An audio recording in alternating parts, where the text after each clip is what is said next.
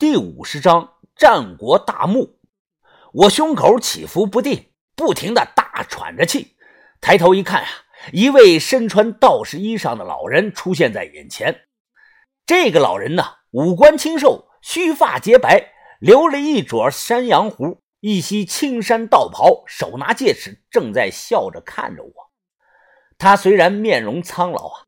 但那双手是细皮白肉，五指修长，像年轻女孩的手一样。他用手轻轻的一拍，老田就像是泄了气的皮球，扑通一声躺在了地上不动了。你、你、你是谁啊？老人收回戒尺，捋捋捋山羊胡子，说道：“居士，老道仙侠子，御风壁洞真人。你，哦，你是陈清觉。”说完，我愣住了，反应过来后，哈哈大笑了两声。老道士微笑着说：“居士为何发笑啊？”我从地上爬了起来，拍了拍身上的土，说道：“哎呀，我笑，我在做梦啊！我笑于哥没有死，于哥没事啊！呵，这这梦，这梦做的太他妈牛逼了，还见到了清朝的道士。你说牛逼不牛逼啊？”我笑着对老人说。这仙风道骨的老道士表情一愣：“居士啊，敢问牛逼所为何意呀？你你这让我怎么解释啊？牛逼就是牛逼嘛！你都死了多少年了，你你怎么会知道？我们还说牛逼 plus 呢。”哎，老道士叹了口气，摇摇头说道：“居士啊，你六根不净，作恶多端，虽说和道门无缘，但……”和我有缘，啊，道长，你说对了，我就是作恶多端。呃，怎么你要感化我呀？我我马上就醒了。这种梦我做多了。非也，非也。老道士仍然面带微笑，看着我说道：“居士受过落阴关，所以啊，你我二人才有此一会。你身上带有无法根治的古巫之术，老道也是看不透。”今日一幕，几日后啊会应验。我救你二人一命，却有一事相求。哦，你说吧，我听听。知道梦里话都是瞎扯淡，我也不怕，就陪他聊天。老道士声音飘渺的说道：“一件事儿，你帮我打开最后一道门。再会。”喂喂，疯子疯子！我睁开眼，看到豆芽仔一张大脸，我操！你咋了你？还喊于哥的名儿又哭又叫的，你吓人呢你！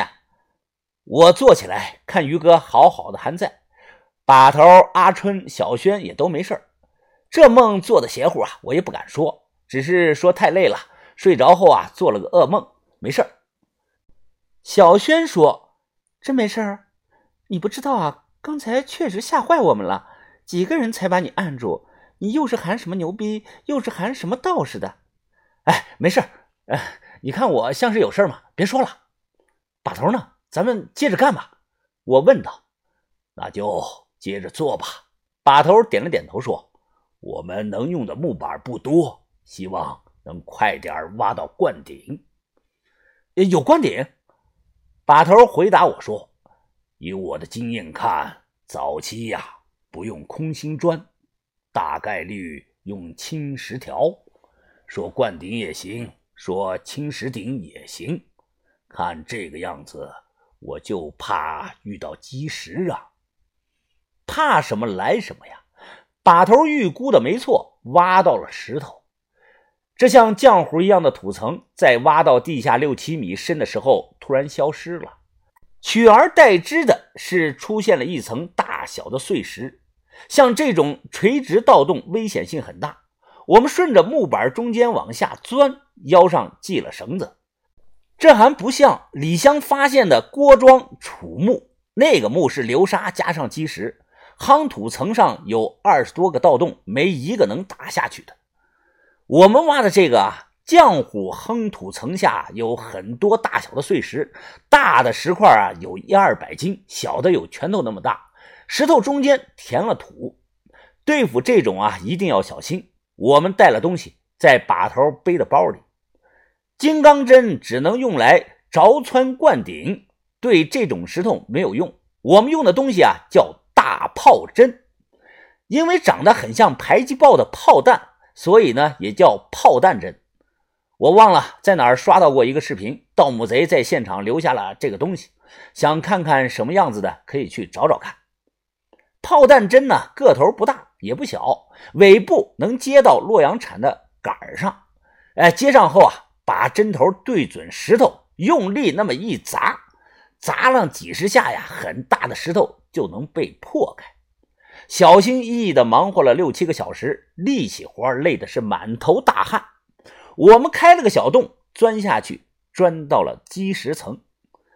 这冒了很大的风险呀！一旦其他的石层之间活动了，我们打下去的小洞会瞬间被埋住，人也会被石头砸死。我腰上缠着绳子，朝上晃了晃头灯，示意可以下。呸呸！吃了一嘴的灰，我下到墓道中，其他人也陆续的下来，怕洞口塌呀。我们下来后。还用两把旋风铲、一把洛阳铲搭了个架子，顶在洞口的周围。墓还没有塌，现在站的地方是墓道中，周围很黑，长长的一条墓道通向前方的黑暗。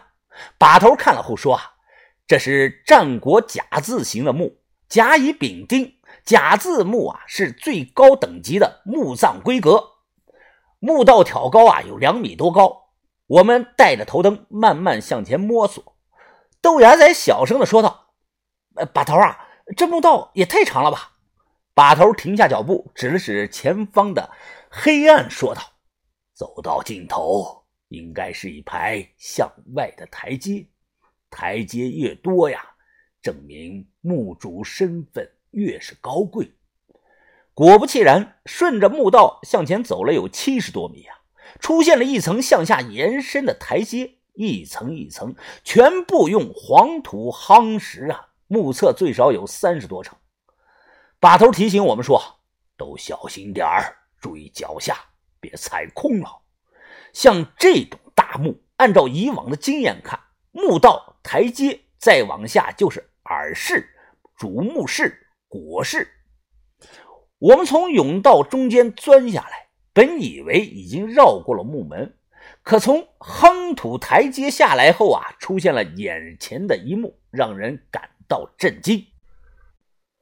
从未见过这样式的呀！哦，台阶越往下越窄，被一道约两米多宽、高约近三米的泥墙封死了，而且是完全的堵死。地上有不少半米多长的青条石，原先应该是铺在地下的。不知道因为什么原因，这些青条石绝大部分都翘了起来。这种墙，唐代以后叫断龙石。明代时期啊，因为定陵万历墓的打开，把这种封门墙啊叫金刚墙，寓意是坚不可摧。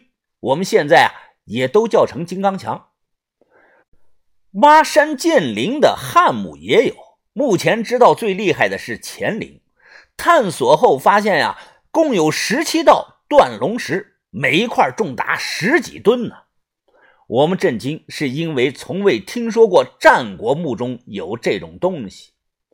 于哥用铲子试了试硬度，非常的硬啊！开过刃的铲子砸在墙上一点用都没有。把头怎么办呀？于哥沉声的问道。